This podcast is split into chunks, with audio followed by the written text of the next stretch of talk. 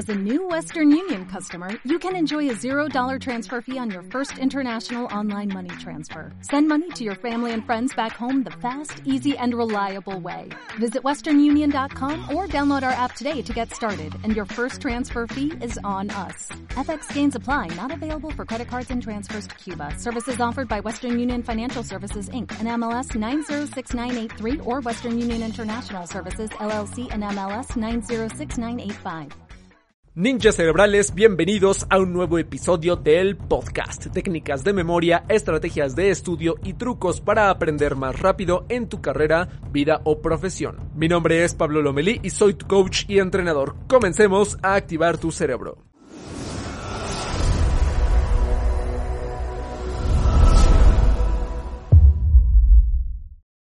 ¿Alguna vez te has puesto nervioso o nerviosa al exponer en clase o al presentar algo a un público? Me imagino que sí, porque a todos nos ha pasado alguna vez y yo le sufrí también muchas veces en el pasado. Es un miedo tremendo, es paralizarte porque no sabes qué es lo que tienes que decir, sobre todo en clase. Yo era de los alumnos que les daba ataques de ansiedad enfrente o empezaba a tartamudear porque se me secaba hasta la boca, empezaba incluso hasta a bailar o me empezaba a inventar cosas que yo no había preparado y me salían de la mente y les empezaba a decir simplemente por cumplir y no trabarme.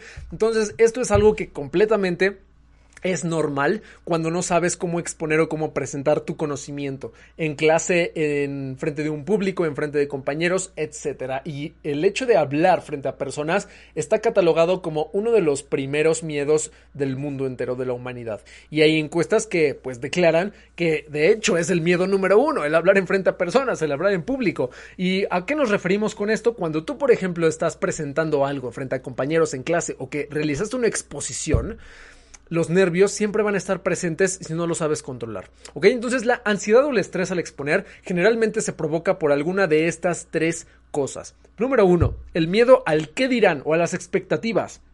El pensar erróneamente que te van a criticar todos los que te están viendo, que seguramente sí pasen, las mentes de las personas son muy criticonas y, algunas pues se dedican a juzgar, pero esto no te debe de, afectar, porque el miedo al qué dirán, a las expectativas de que si me va a salir bien, me va a salir mal, etcétera, eso limita, bloquea tu mente y hace que te entre estrés y ansiedad, ¿ok?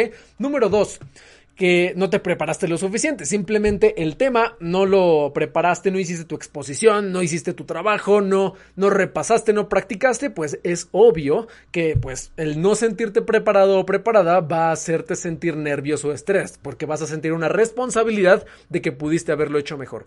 Y número tres es el miedo a equivocarte. Eh, esto es tremendo, ¿eh? porque las fallas a veces las tenemos catalogadas como lo peor, pero en realidad las equivocaciones y los errores son nuestros mejores maestros, son nuestras mejores herramientas y lecciones para poder aprender mejor. Entonces, no tengas miedo a equivocarte. Si te equivocas, pues no pasa nada. Al final, en la siguiente ocasión corriges. Y listo. Entonces, todo esto me recuerda, hace, hace poco, participé en un congreso de maestros en donde tuve que presentar una conferencia a más de 3.000 personas, ¿ok? Te pregunto, ¿a ti te daría ansiedad tener que exponer algo frente a un grupo de 3.000 personas? Me imagino que sí, en algunos casos, pues, oye, pues, ¿qué le voy a decir a 3.000 gentes que me están viendo con los dos ojos abiertos y están eh, esperando qué es lo que voy a decir? Algunos están juzgando, algunos están criticando, algunos están pensando, algunos están... Entonces, eh, lo que pasa es que muchas veces nos limitamos. Entonces, hace poco fui a este congreso de 3.000 personas y en el congreso me memoricé enfrente de las 3.000 personas ciertas cosas para demostrarles cómo entrenar la memoria. Entonces, cuando empecé a memorizar todas estas cosas, una, una persona se atrevió a preguntarme, oye Pablo, eh, ¿no te da nervios el tener que memorizar y demostrar todo esto que estás haciendo a miles de personas. O sea, no te da miedo a que si te equivocas, a fallar o, o simplemente el que te estén viendo cómo lo, o cómo lo haces muchas personas. Y me quedé pensando, porque en ese momento que me hizo esa pregunta, yo me sentía muy tranquilo. Muy tranquilo, me sentía en paz, me siento como, me siento, me siento exactamente ahorita contándote a ti, eh, platicándote de esta anécdota, me sentí igual, en paz. Entonces, lo que le respondí eh, maquiné un poco la respuesta en mi mente y le contesté, me siento tranquilo, me siento feliz, me siento contento, contento porque estoy con ustedes compartiendo este contenido y además pues yo creo que tantas veces que he practicado y tantas veces que me he subido al escenario que ya, o sea, la, acción y la práctica hizo que pues se eliminaran ese tipo de miedos absurdos que pues no tienen nada que ver. Que sí, por supuesto, cuando voy con grupos así, sí tengo una ligera cantidad de nervios, pero son nervios positivos, de que estoy nervioso porque sé que voy a compartir contenido con gente maravillosa, estoy nervioso porque sé que es un momento especial, estoy nervioso porque me importa que salga bien, ¿ok? Pero no tengo nervios negativos, así como tengo nervios a que me voy a equivocar, que van a hablar mal de mí, que me voy a equivocar, que y, empiezo a sufrir y empiezo a tartamudear. No, ¿verdad? Ese no es el propósito, sino que tengo nervios positivos, estoy emocionado. Entonces te cuento un poco. En sexto de primaria, mis compañeros una, una, ocasión se burlaron de mí porque expuse muy mal. Expuse un tema de... Ahora sí que hasta me da risa ahorita, pero lo expuse tan mal. Y de hecho lo expliqué de una forma tan rara que mis compañeros se burlaron de mí y a mí me afectó mucho, se me bajó la autoestima y la verdad es que yo en ese momento pensé que mi voz no funcionaba, que soy muy malo para, para exponer las cosas y en ese momento pues eh, forjé como una creencia pues muy dura, ¿no? Hasta que en la universidad eh, me gustó exponer en clase. Empecé a preparar temas y me gustó el hecho de explicar lo que yo aprendí a mis compañeros. Me gustó mucho exponer. Eh, empecé como a sentir esta emoción al compartir algo que yo estudié más que mis compañeros. Sí, me daba nervios, aún así tenía dificultad en controlarlos, en donde decía, bueno, no sé qué hacer, me pongo nervioso, se me pongo en la boca seca cuando no sabía algo, cuando me preguntaban algo y no sabía, me, me trababa, me quedaba incluso paralizado, pero me gustaba exponer. Incluso en mis primeras conferencias, que fueron por ahí en el 2014-2015, en las primeras dos, tres conferencias, yo me equivocaba mucho al hablar, me equivocaba bastante y en algunos momentos se me olvidaban las cosas que yo iba a decir. Entonces, ¿qué es lo que estaba pasando? Eh, yo estaba a veces incluso memorizando cosas o demostrando ejercicios de memorización con el público en estas primeras conferencias. Ya ve a veces que se me olvidaba. Y yo me espantaba, decía, a ver, ¿qué está pasando? ¿No? O sea, yo, yo soy es una persona que le gusta exponer, eh, está entrenando su memoria y se me está olvidando lo que voy a decir. Y no tenía nada malo mi memoria. Lo que tenía de malo era que me estaba poniendo demasiado nervioso, demasiada ansiedad con tener personas que me estaban viendo esperando qué es lo que iba a decir. Una expectativa tremenda y espantosa. ¿Ok? Porque cuando algo sale mal, el cerebro entra en conflicto. Dice, ya salió algo mal, ya, ya salió algo mal. Entonces, eh, eh, una consecuencia, nos va a pasar algo, nos va, nos alerta, modo alerta. Entonces se empieza a poner nervioso. Entonces, esta función tiene una parte del cerebro que se llama la amígdala, que empieza a lanzarte emociones para hacerte huir y te empieza a lanzar señales. Por ejemplo, te hace sudar, te hace tartamudear, te hace ponerte nervioso, te hace moverte, te hace temblar. ¿Para qué? Para hacerte huir de la situación que estás pasando. Por eso es que te agita. Y eso, por ejemplo, y esa sensación de que el cerebro entra en conflicto y que la amígdala empieza a hacerte señales para que huyas o para que te pongas nervioso o nerviosa, eso bloquea temporalmente el hipocampo, que es la estructura encargada de la memoria. El hipocampo se bloquea. Se bloquea. Y, hazme el favor, se bloquea y por eso luego sentimos que se nos pone la mente en blanco, porque tu cerebro simplemente quiere huir, quiere ir a otro lado. Entonces, la memoria se bloquea para hacerte reaccionar y actuar rápidamente, ¿ok? No tiene tiempo para razonar. Entonces, eso es lo que sucede. Y por eso muchas veces se nos olvidan las cosas que vamos a decir en el público, por más que las hayamos practicado o repasado. Ese es el gran problema que muchos eh, teníamos en el pasado, por ejemplo, y que muchos tienen actualmente. Entonces, te quiero compartir cinco acciones que me ayudaron a mí a quitarme esos nervios al hablar en público o al presentar o al exponer en clase y que sé que te van a servir de mucha ayuda. ¿Ok? Entonces, primero, primera acción, que en realidad no hay un proceso como tal, simplemente son hábitos y son acciones. Número uno es prepara lo que vas a decir. Yo creo que es lo central. Hacerlo con tiempo, es preparar tu exposición con tiempo y practicarla antes de la clase o antes del evento real, a solas o, con, o incluso con personas, en donde tú, por ejemplo, le pidas a un amigo o una amiga que te escuchen y tú vas explicando lo que vas, este, lo que preparaste. Eh, te cuento la experiencia. En la primera conferencia que di en TEDx, en TEDx, que fue por allá del 2016, todos los días, eh, ahí era una charla de 18 minutos, todos los días yo practicaba mi charla en mi casa. Entonces yo adapté mi sala y ponía, me ponía un tapete, me ponía mi computadora, mi presentación, me ponía un espacio para moverme y para caminar. Todos los días dedicaba este, una sesión de repaso oral de toda mi presentación, en donde iba pasando las diapositivas y las iba explicando de una forma dinámica para articular bien mis palabras, para tener una buena fluidez verbal y para maquinar qué es lo que iba a decir después. Eso, eso me ayudó bastante para que al momento de la charla todo saliera bien, todo saliera en orden.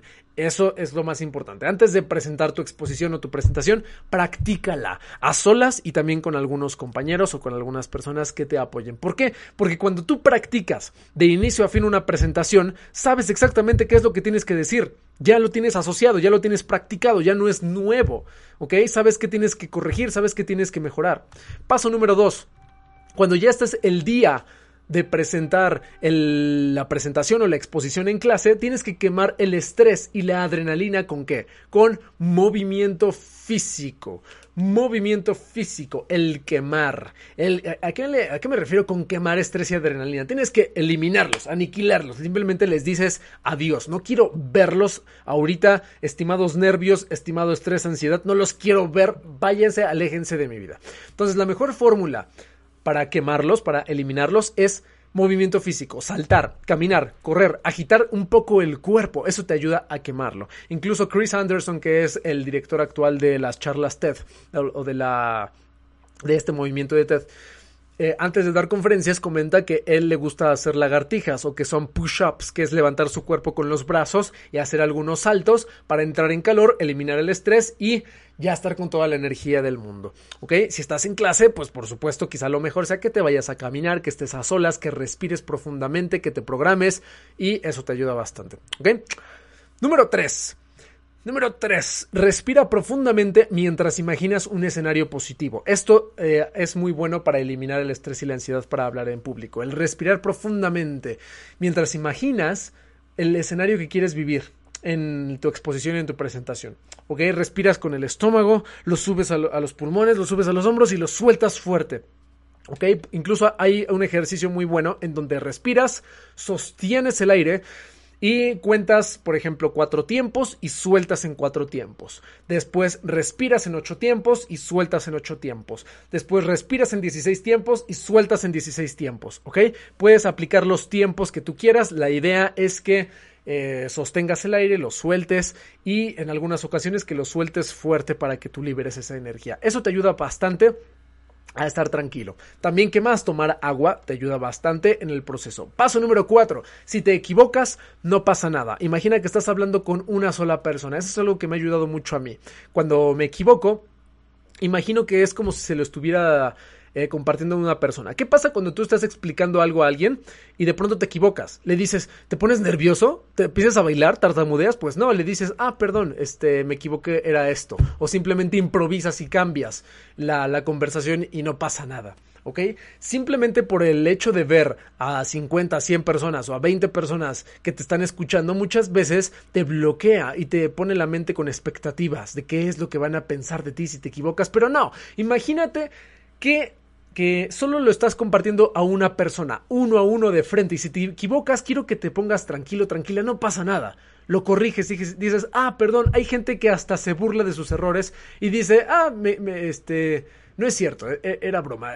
Y cambian la, la perspectiva y dicen lo que es correcto. Yo igual, a veces cuando me equivoco simplemente digo, corrijo, me corrijo a mí mismo y digo, disculpen. Y ya está, disculpen.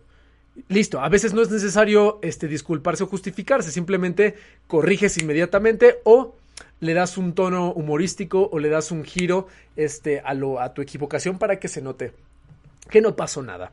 ¿Ok? Eso es lo más importante. Ahora, si te equivocas, pues no pasa nada, tranquilo, tranquila, y en algunos momentos puedes hacer una pausa breve para respirar para imaginar un escenario positivo, regresar a esta emoción y continuar, ¿ok? ¿Qué pasa si, te, se te pone la mente en blanco, se te olvida algo? No quiero que te pongas súper, súper ultra nervioso o nerviosa. Si te si en algún momento se te olvida algo, lo mejor que puedes hacer es regresar al punto anterior que estabas explicando y tratar de dar algún dato, alguna explicación extra de eso último que estabas haciendo, en lo que tu mente va recordando, recordando qué es lo que sigue. ¿Ok? Si no recuerdas qué es lo que sigue, para eso es tu presentación, para guiarte en qué es lo que seguía. Si no tienes presentación, es un examen oral, pues bueno, entonces recapitula un poco lo anterior, refresca tantito tu mente respira profundamente y ve explicando poco a poco en lo que vas capturando las demás ideas. Si no, eh, lo que puedes hacer es explicar el siguiente punto que tenías que explicar en lo que te acuerdas del anterior y después conectar el anterior. Aquí la idea es que aprendas a ser dinámico, dinámica, flexible y que aprendas a ser, eh, ahora sí que a moverte. Es lo más importante, no te trabes, es como si estuvieras hablando con alguien, con una persona. No, no quiero que te paralices, pues no, porque así como una persona te está viendo, pues así muchas más y es lo mismo, es una conversación directa, ¿ok? Y paso número 5, las personas son muy buenas criticando o fijándose en las, en las equivocaciones o en los errores, pero es más tu culpa si te lo tomas personal. Y si te estancas en esa sensación, sigue como si no te importara, una mente tranquila es la clave. Imagina que tienes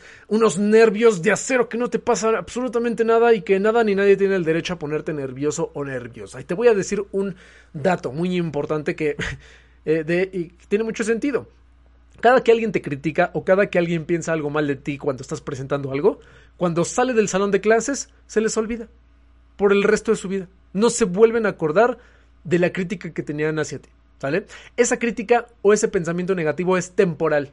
Temporal y solo dura unos segundos. Después de la clase se olvida. Entonces, ¿para qué te estancas en algo que la persona ya ni le importa ni se va a acordar? Entonces a ti tampoco, ¿ok?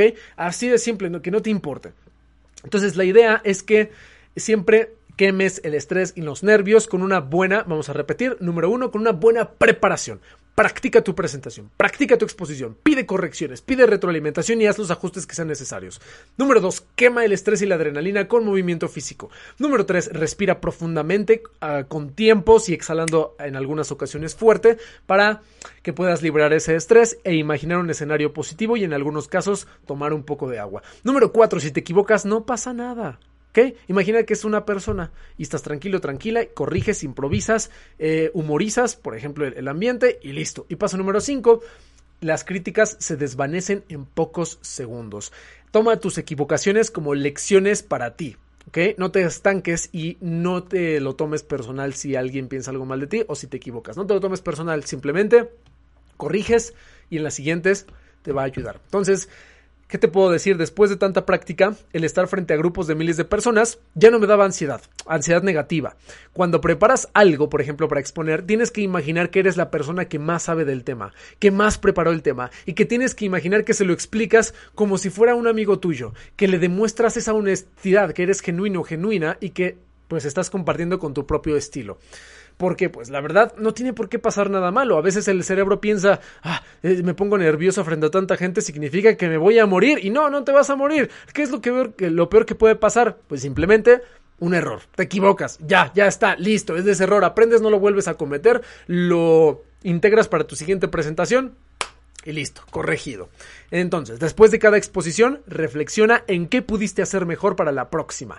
Y, lo más importante, demuestra tu conocimiento con 100% de seguridad y con 100% de preparación, porque esa es la mejor prueba, que la verdad es para desafiar lo que has eh, comprendido, lo que has retenido y lo que has estudiado en este caso para las, las, demás personas. Entonces, mi mejor consejo para ti es confía en ti, confía en lo que sabes y sé flexible contigo mismo. Si te equivocas, no seas duro, no seas dura, no te castigues, no te flageles, porque pues e, esa flagelación lo único que va a hacer es pues generar una emoción negativa cada que estés presentando y pues no tiene sentido, simplemente sé flexible. Yo cada que me equivoco al hablar en público, ah, pues no pasa nada, ya me pasó, a la siguiente no me vuelve a pasar. Al final yo, yo aprendí, yo soy una persona muy analítica, muy exacta y cada que me equivoco soy muy duro conmigo mismo. Trato de incluso de, de corregirlo muy fuerte porque me desespero. Entonces, con la práctica, pues la verdad aprendí a corregirme con flexibilidad y si me equivoco, la verdad, este, las equivocaciones te ayudan a generar estrategias pues bastante creativas.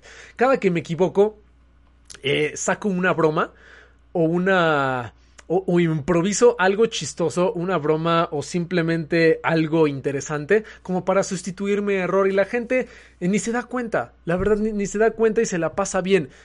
Porque, ¿qué crees? Aquí aquí hay un dato muy importante. Cuando te equivocas y tú haces ver tu error enfrente de la gente, quizá la gente no se dio cuenta de que te equivocaste, pero el hecho de que tú te hayas puesto nervioso, nerviosa, o que simplemente hayas dado a notar tu error, pues a la gente le va a hacer ver que sí te equivocaste. Entonces, no pasa nada. Si te equivocas, no pasa nada. Y si en un examen oral dices algo que no o te equivocas, no pasa nada. Hazles ver que estás 100% seguro, segura de lo que estás diciendo y que no te equivocaste. Y ya, poco a poco improvisas, cambias, humorizas, cambias la perspectiva, respiras, te relajas y continúas. No pasa absolutamente nada, ¿ok?